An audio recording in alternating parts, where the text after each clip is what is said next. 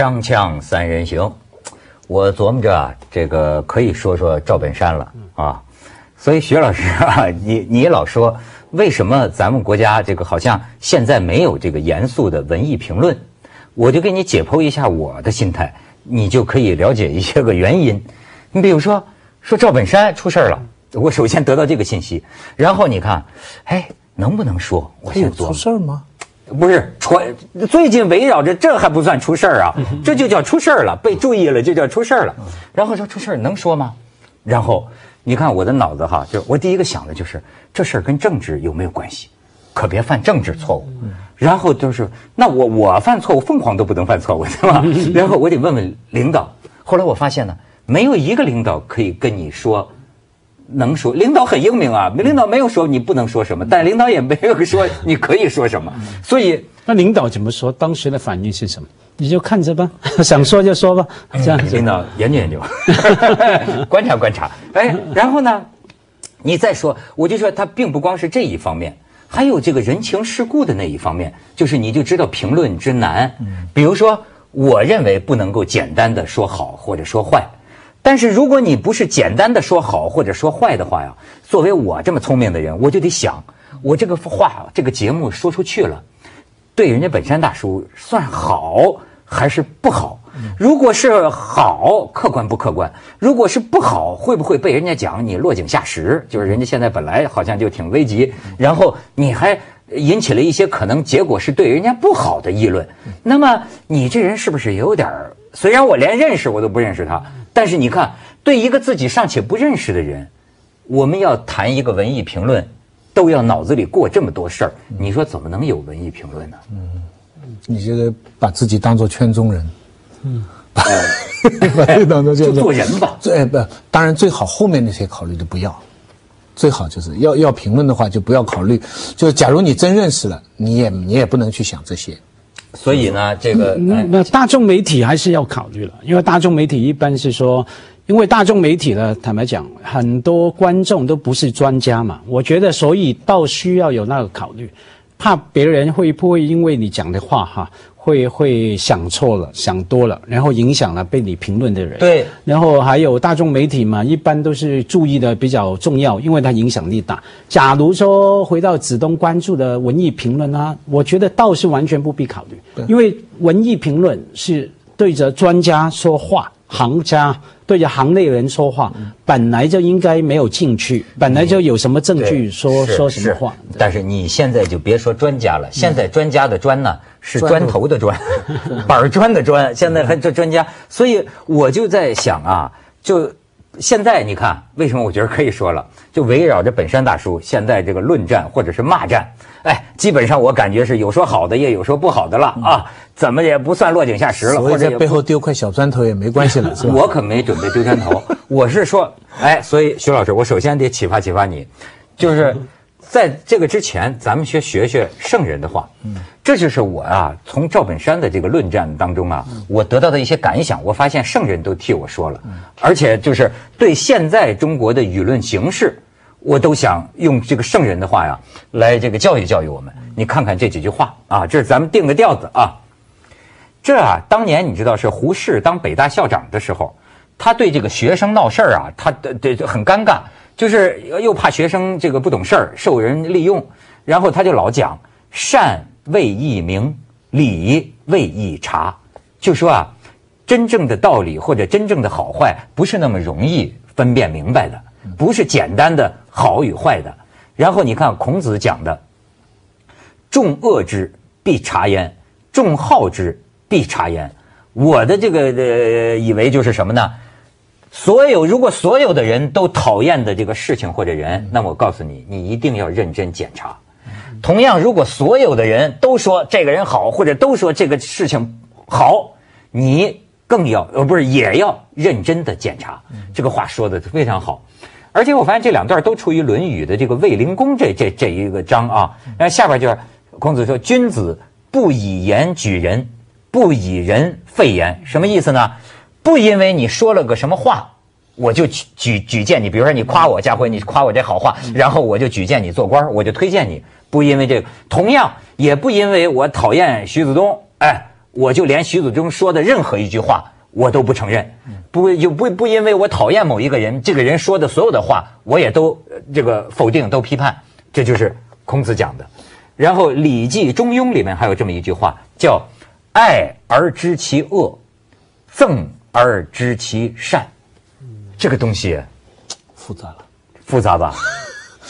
复杂了。可是我觉得这是今时今日这个中国的这个吵架之所必须。当然，凡是这样说话的人，在今天的社会里啊，没有人听见你的声音，因为你知道吗？今天我听他们这些总结经验，就是说有些人为什么要呃这个骂？因为骂也是一个引起别人关注，因为今天是个关注的社会，讲关注力的社会。你你哪怕是真理，如果你不采取一个夸张的方式，别人怎么会注意呢而？且最好深造一个词，造一个大家都不大懂的词，这样呢，大家就最更容易引起注意。是啊，我是有点悲观。我以前曾经以为是这样，因为我看到网络哈，任何的事情都有人骂嘛，然后骂的，我觉得在道理上面、逻辑上面根本讲不通。我本来就以为是因为要骂，然后引起注意，然后然后引起成名这样。后来再看呢，呃，因为你骂，又有人会骂你，然后又讨论哈，我。慢慢发现，这样乱骂的人，有时候是真的相信他自己乱骂的事，甚至可能是他本来不相信了。他骂的越凶，跟人家越辩论，他催眠了自己。到后来，我觉得他们是真的相信那些歪理，那些不通顺的逻辑。那我就悲哀在这里。我是这个，因为可能性格的原因哈，我从来不相信这句话，就是真理越辩越明。因为可能是我孤陋寡闻啊，我这辈子，哎，你想想，我这辈子没见过两个吵架的人，最后谁把谁说服了？就我没见过两个抬杠、咋脸红脖子粗叫骂的人，最后哪个人说：“哎呦，我错了，你把我说服了。”没见过，我只见过呀，在友好的谈话当中有承认被说服的。在《锵锵三人行》中，你发现没有？在咱们节目这种谈话方式当中，最多的会见到人把人说服了。但但不一定要当事不一定要当事人说服，真理越辩越明，指的是旁边的人看得越辩越明。就这两个人可能一直吵到后来都非常糊涂了，但是他们互相的最高效率的说出了对方的缺点。这也这样的话呢，旁边的人就看得很清楚，因为人都是看到自己优点，甚至竞选也是这样。竞选的最大的好处就是最高效率的指出对方的缺点。那所以两个人变，他们自己越来越糊涂，但旁边的人会看得明。真的吗？对，我觉得是这样。看来你是明白了。也我我 我也不明白，我不明白，但是我希望希望不是，我觉得今天这种这个网络社会啊，确实你不得不接受这么一个现实，就是说啊，你两个人呐，这个这个这种，比如说要是骂战，对吧？那么结果呢，无助于这个问题的这个解决。呃，因为但是它到客观上它吸引了关注，对吸引了点击率。另外你还得看啊，看这个媒体在里边儿。他推波助澜，没挑事儿是媒体的本能，你还得注意到这一点。有时候你在什么场合说了个话，你没想闹得尽人皆知啊，但是他给你掐架呀，你明白吗？这个，你比如说，就说本山的这个事情，我就按公开报道的顺序我看，崔永元本来在一个场合表达了他的看法，呃他当然有权利表达他的看法。我不能理解的就是接下来这个清华的这个教授，对吧？肖英是吧？啊，叫肖英，他就是我我我不理解为什么他要用这种一脑残呐、或者就先用这种粗粗口啊去呃骂去说崔永元等等，这样崔永元可不也就同样的手段去呃说说他吗？是肖英先说崔永元脑残，呃，据我看到的报道，如果媒体没骗我的话，那么是 是是这样，就这这打架分先动手，谁谁先动手，对吧？但是你知道，我有点觉得什么呢？其实这个肖英教授啊，我看了他原来的整个的这个这个看法，他其中的某些看法呀，不是不值得讨论的，而且讨论好了，心平气和的讨论好了，不仅对赵本山有好处，对二人转也有好处，甚至对中国文化的继承与发展都是个特别重要的问题。其实他提出了一个很值得谈的问题，但我就不知道为什么最后要变成一个人跟人之间的，就把真正的问题这不就是我刚才说的吵得两个人越变越糊涂？你在旁边看得有点清楚了吗？好？那到底你看这不就是这效果了吗？到底怎么清楚？咱们先放点广告，收点钱，是吧？锵锵三人行，广告之后见。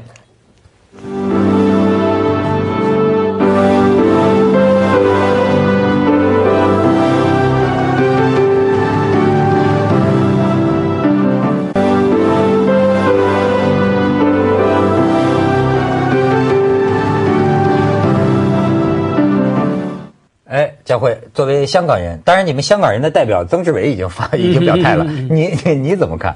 我没看法，因为我看不懂赵本身，听不懂啊，他没有字幕，他就是我没有字幕，可是我的嗯没有我有有会喜欢看其中一些片段哈，因为后来装了一个电视盒嘛，那比较看能够不用付钱的，看到很多节目，偶尔跟老婆找那个赵本山那个小品来看，看懂其中一些段子，可是没有字幕啊，看不懂。可是很佩服他们那种看现场反应，看他们那个很很幽默，那个反应灵敏哈。嗯。可是我觉得说，不管我看得懂看不懂，我偶尔注意到那些讨论，我倒是觉得，嗯、就把那假如我理解没错的话，那是民间北方民间的一些啊啊啊，我们叫在某个年代叫流行文化，有人说通俗文化哈，有人说民间文化哈。那我们应该回到这个坐标来讨论它，OK？假如说你站在一个另外的，比方说文学理论的角度来说它的时候，你放错坐标啊，你讲的话一定没有错的嘛，哈。因为比方说，我经常喜欢打个比喻，比方说，呃呃，那个我开一个店，我是卖广东的馄饨面的，OK？然后呢，你就用半岛酒店的那个意大利菜的坐标来评论我的馄饨面哈，我觉得就搞错了时空了。我觉得很多混混乱的辩论就这样出来的。而且就是为什么我讲这个这个这个清华这个教授啊，他呀。怎么说？我也就不知道为什么他为什么冲着人去。当当然，有些人就是说他炒作或者他有他的目的哈。但是实际这个不必冲着人去。他提出了一个很重要的问题。我但是我没见过有人在这个论战当中真的想想这件事儿。他提出了一个什么问题？呃，这不光是他一个人的意见，他就认为啊，哦，这我还不知道。说赵本山原来大概有个封号是二人转的传人。嗯，二人转呢是这个非物质文化遗产，对吧？那么他就说。赵本山现在在刘老根大舞台上表演的东西，到底还是不是二人转？他提出这个问题，他就是说，如果你不是二人转了，那么我认为你赵本山你就不配当这个传人。可是为什么我觉得这是一个特别重要的问题啊？比方说啊，他拿出来的理由就是什么呢？二人转呢，也比如说有几门绝活，过去说以唱为主，也或者有有舞啊，拿一拿一有块拿一块对布这么转，有说唱做舞绝。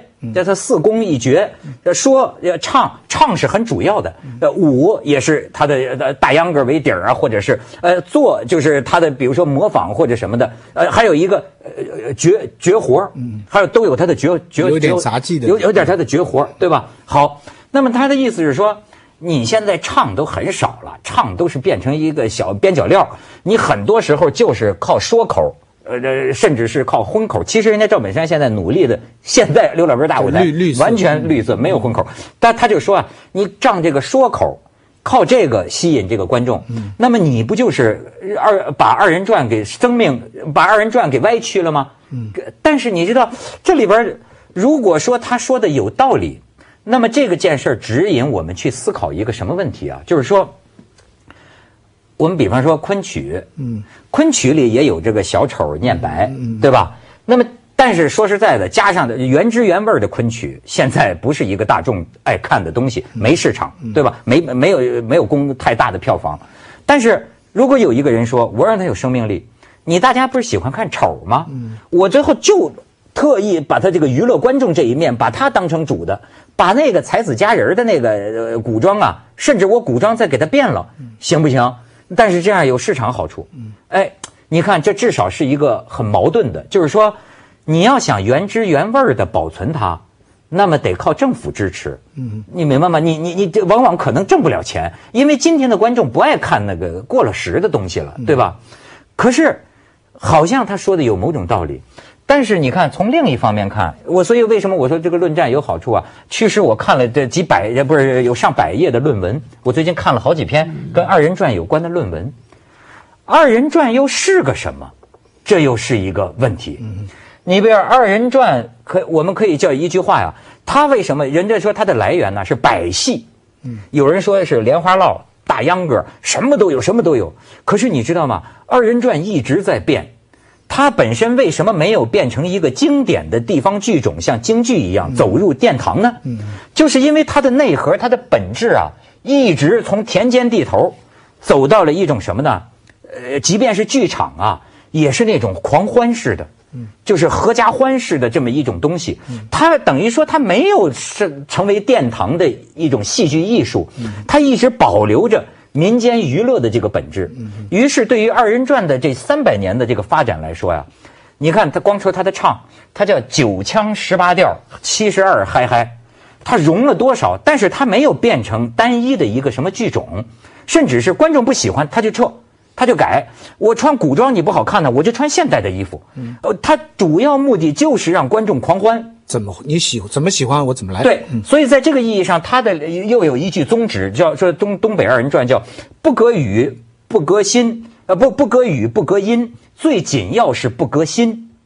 他真叫全心全意为人民服务，就是说。现场观众甚至甚至他的演出啊，是上下交流的。你可以点戏，甚至下边观众可以骂，滚下去，这我不喜欢听，唱一个他就唱，就就说来一个绝活他来。你他是这样的一个互动的一个表演，所以你在这个意义上来讲，那么赵本山现在二人转的这个变是唱的少了，舞的多了。那过去到底拿一个什么作为二人转所谓原汁原味的定型呢？它也是一个值得讨论的问题，你说是不是？是我刚看了二人转，哎，徐老师还拍了。我刚看了二人转，我到长春去，还特别特别要去看的，是跟赵本山演的不一样。我觉得赵本山那个比较好看，他有为为了为为了上电视，他变成一个小品了。真的二人转，我看的也不能说是一定是典型的，但是我拍了一点，后来我就有点恶心。我我我讲生理的质感，我当时看的时候看得很开心。我跟台上台下的人一直很开心，但是事后我拿拍了这一段，我就一直自己都不不想看，我说不出什么道理。很多人说二人转好，陈丹青、查建英他们都到那些小地方去看，阿成跟我推荐过很多次，说很多民间语言的活泼新鲜，但是我看到的那一场，可能是我正好不凑巧，怎么？对，行，咱先看看你拍的。然后这个广告之后，我想我可以回答你这个问题，为什么？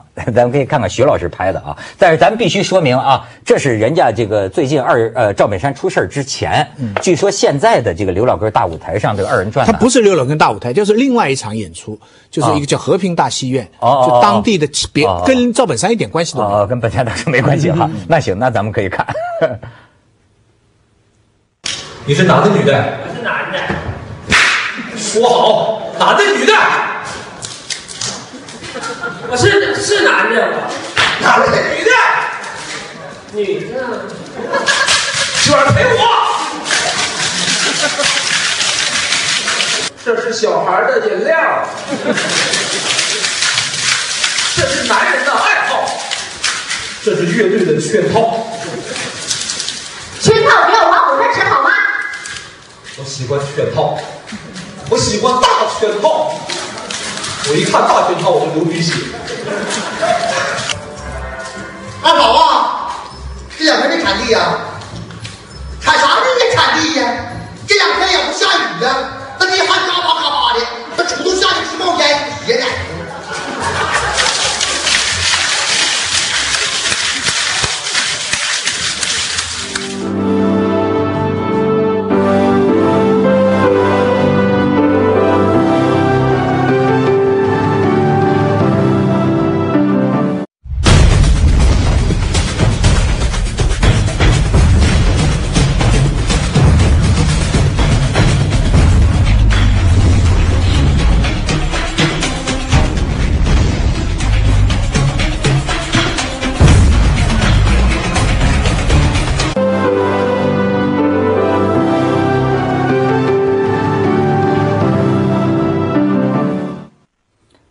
哎，佳慧，我给你看看几张照片啊，这个就是二二二二，这你看，这是所谓比较传统的服装，二人转穿这个衣服，对吧？